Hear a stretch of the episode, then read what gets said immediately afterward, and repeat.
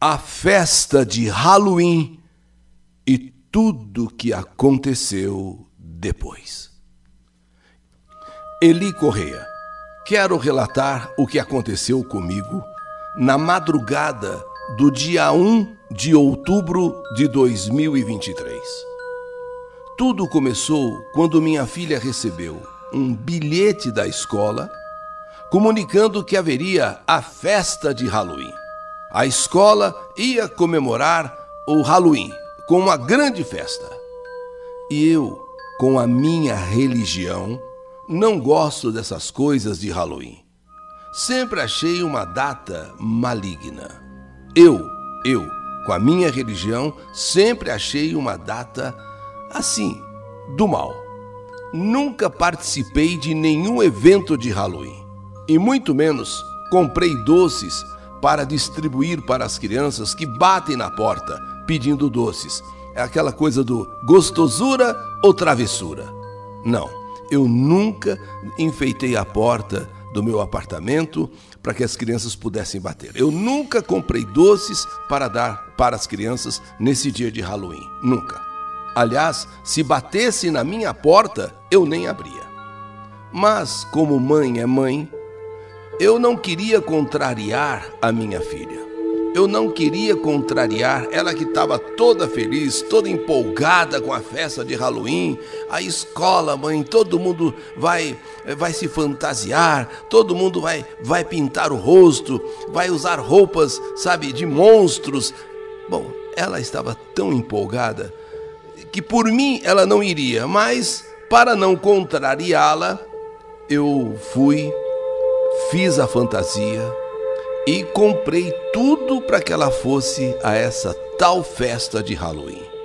Antes disso, eu mostrei vários vídeos para ela, é, vídeos de padres, de pastores, mostrando que o Halloween é uma festa maligna e que traz espíritos ruins para dentro de casa. Eu ainda tentei convencê-la de todas as formas de que isso não era uma boa ideia. Deixa então os outros brincarem, deixa os outros fazerem o que quiserem, mas você não, filha. Não participa dessa coisa, não. Essa coisa é maligna, é demoníaca. Mas Isadora deu risada. Aliás, deu uma gargalhada e disse: Mãe, que besteira, mãe, que besteira. É só uma brincadeira, mãe. Eu vou, assim mesmo com a senhora falando tudo que a senhora está dizendo, eu vou eu mesmo aflita, não poderia deixar de realizar a vontade da minha filha.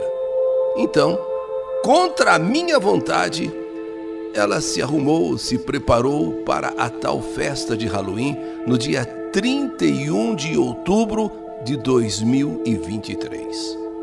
Chegou o dia, chegou o último dia do mês de outubro. Ela acordou cedo, começou a se arrumar, começou a se pintar e eu ajudei, mesmo contrariada, ela fazer essa tal maquiagem sinistra, essa tal maquiagem, sabe? E ela foi para a escola toda feliz, toda feliz.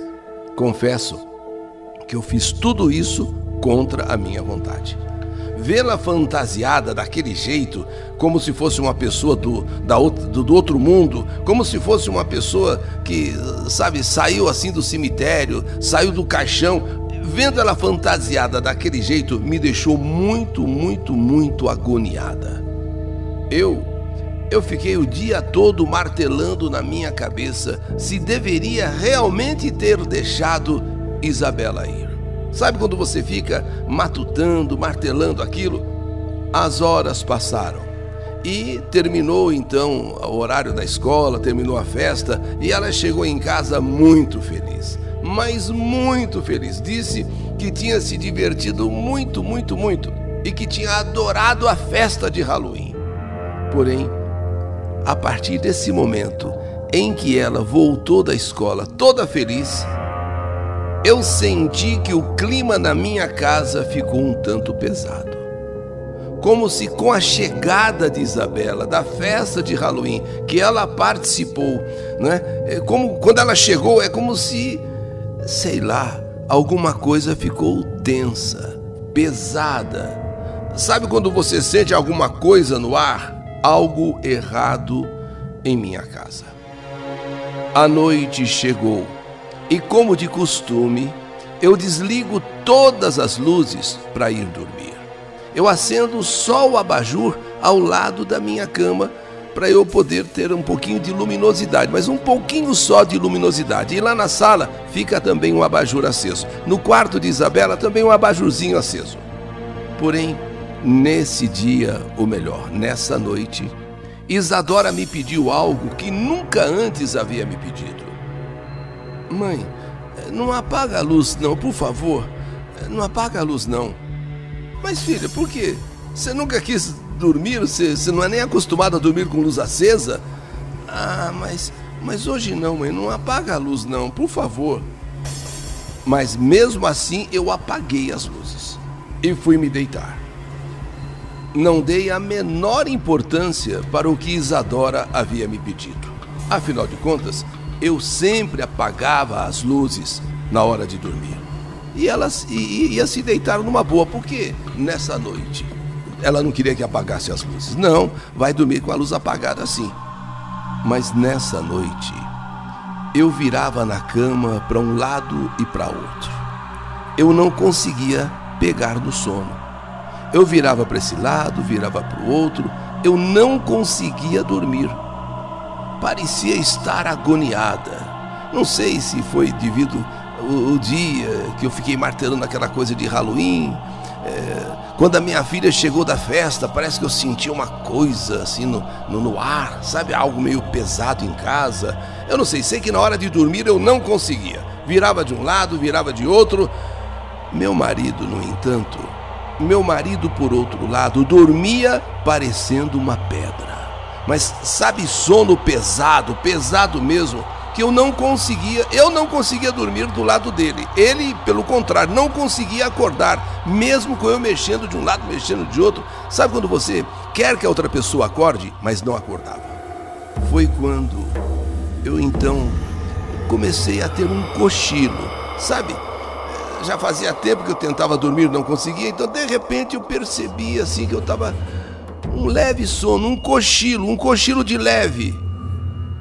E foi neste cochilo que eu comecei a sentir uma presença, sabe, algo ali no quarto. A presença de alguém, sei lá, de uma pessoa que parecia estar me observando. Eu tô assim meio que cochilando e ao mesmo tempo sentindo o peso de um olhar, como se eu estivesse sendo observada. Então eu despertei desse cochilo. Eu despertei, cocei os meus olhos, esfreguei os meus olhos. E, e, e foi quando eu vi, eu vi nitidamente uma menina se aproximando de mim. Eu ali deitada, eu que despertei daquele cochilo, eu que esfreguei meus olhos para enxergar direito. Sim, era uma menina uma menina que vinha em direção a mim, eu ali na cama, e aquela menina vinha da porta do quarto em direção a mim. Nisso, o medo tomou conta. O medo tomou conta totalmente. Eu tentei acordar meu marido. Eu tentei acordar meu marido. Ele nem se mexeu nem se ele não acordava de jeito nenhum, ele não acordou, a verdade é essa. Um sono pesado, pesado. Foi quando então essa menina, uma loirinha, com a idade aproximada de 11, 12 anos, igual a da minha filha, aparentemente uma menina de seus 11, 12 anos, usava um vestido branco com pérolas. Ela estava com o seu cabelo feito assim duas tranças, duas tranças, um vestido, um vestido branco com pérolas, uma meia, vamos dizer assim, uma meia três quartos, vinha até quase o joelho e um sapato preto. Essa menina, essa menina tinha um olhar caído, um olhar assim caído eu fiquei pasma. Eu não tinha reação. Eu não conseguia agora nem me mexer. Nem me mexer, não. Sabe quando você fica paralisada? Eu fiquei paralisada. E essa menina me olhava fixamente. Olhava para mim com aquele olhar triste, aquele olhar caído, aquele vestido tipo antigo, aquela meia, aquele sapato. Eu eu de repente senti que o que estava ruim piorou com a presença daquela menina ali, ali no quarto. Ela parou a uma certa distância de mim. Quando olhei, e isso foi o que mais me chocou, quando eu olhei para os braços dela, eu notei que nos dois pulsos saía sangue. Sim, havia panos amarrados em seus braços, mas o pano estava encharcado de sangue. Voltei a coçar os meus olhos, a esfregar os meus olhos. Aquilo que eu estava vendo era era tétrico, era era muito, muito amedrontador. Eu esfreguei meus olhos e quando olhei novamente, a menina havia desaparecido. Eu levantei. Eu levantei. Acendi todas as luzes com as mãos trêmulas. Eu peguei aquele copo de água que eu deixava. Eu deixo sempre um copo de água ali ao meu lado. Então eu peguei aquele copo de água, bebi aquele copo de água de uma vez só. E, deitei novamente, cobri a cabeça, comecei a orar, comecei a rezar e nada do meu marido acordar. Cheguei a suar frio de tanto medo, sem falar dos calafrios que eu sentia, sabe aqueles calafrios, eu suando frio. No amanhecer do dia, até o amanhecer, eu não dormi mais. No, no que amanheceu o dia, eu não saí da cama nem para levar meu outro filho para a escola. Não levantei sequer para fazer o café do meu marido como, como de costume. Eu levanto logo cedo, preparo o meu filho, preparo o café. Eu fiquei na cama, como se eu estivesse doente. Eu só tirei minha cabeça debaixo da coberta quando vi que ele levantou, ele se preparou e quando ele viu que eu que eu estava assim acordada, ele perguntou algum problema? Algum problema? Você não preparou o Júnior? Você não preparou o café? O que, que você está sentindo? E você, inclusive, parece que não está bem. Eu não tive coragem de dizer para ele o que tinha acontecido na madrugada. Eu só disse que estava me sentindo um pouco indisposta, que o Juninho não ia para a escola e que ele me desculpasse por eu não ter preparado o café. E, e falei ainda que eu ia continuar um pouco deitada eu ia ficar deitada, deitada. Eu não estava bem mesmo, mas não era coisa de ir no médico, não. É, era coisa de eu descansar um pouco mais. Porém, não me levantei. Ele foi trabalhar e eu não me levantei. Eu estava fraca, não tinha forças para levantar da cama, não tinha forças sequer para me mexer. Eu só sei que passei o dia deitada e com medo, muito medo. O dia 1 de outubro de 2023. Logo que Isadora acordou, ela veio no quarto à minha procura. E então eu contei tudo o que tinha acontecido na madrugada, à noite, na madrugada, e, e jurei, e jurei para ela que eu tinha visto uma menina com os pulsos cortados no meu quarto, aqui no quarto da mamãe. Mas achei que Isadora ia rir da minha cara, como no dia anterior dia 31 de outubro, ela riu, ela deu uma gargalhada quando eu falei que aquilo era maligno, ela morreu de rir. Eu pensei que ela fosse fazer a mesma coisa depois que eu disse tudo que eu vi eh, durante a noite, durante a madrugada, e ela não riu. E ela não riu. Foi quando ela me disse: Mamãe, mamãe, eh, eu também, eu também senti uma coisa nessa noite. Eu também senti que alguém estava no meu quarto mas eu não tive coragem nem de abrir os olhos, mamãe. Eu não cheguei a ver ninguém porque porque eu não abri os olhos, eu estava com medo. Por isso que eu havia pedido para a senhora deixar as luzes acesas, que eu estava com medo. De verdade, a minha filha talvez pudesse ter visto, talvez teria visto se ela tivesse tido coragem para olhar, para abrir os olhos, coisa que ela não teve. Acredito até que essa menina estivesse no quarto dela e acabou vindo para o meu quarto. Eu nunca usei drogas. Eu nunca bebi bebida alcoólica. E também não sou louca.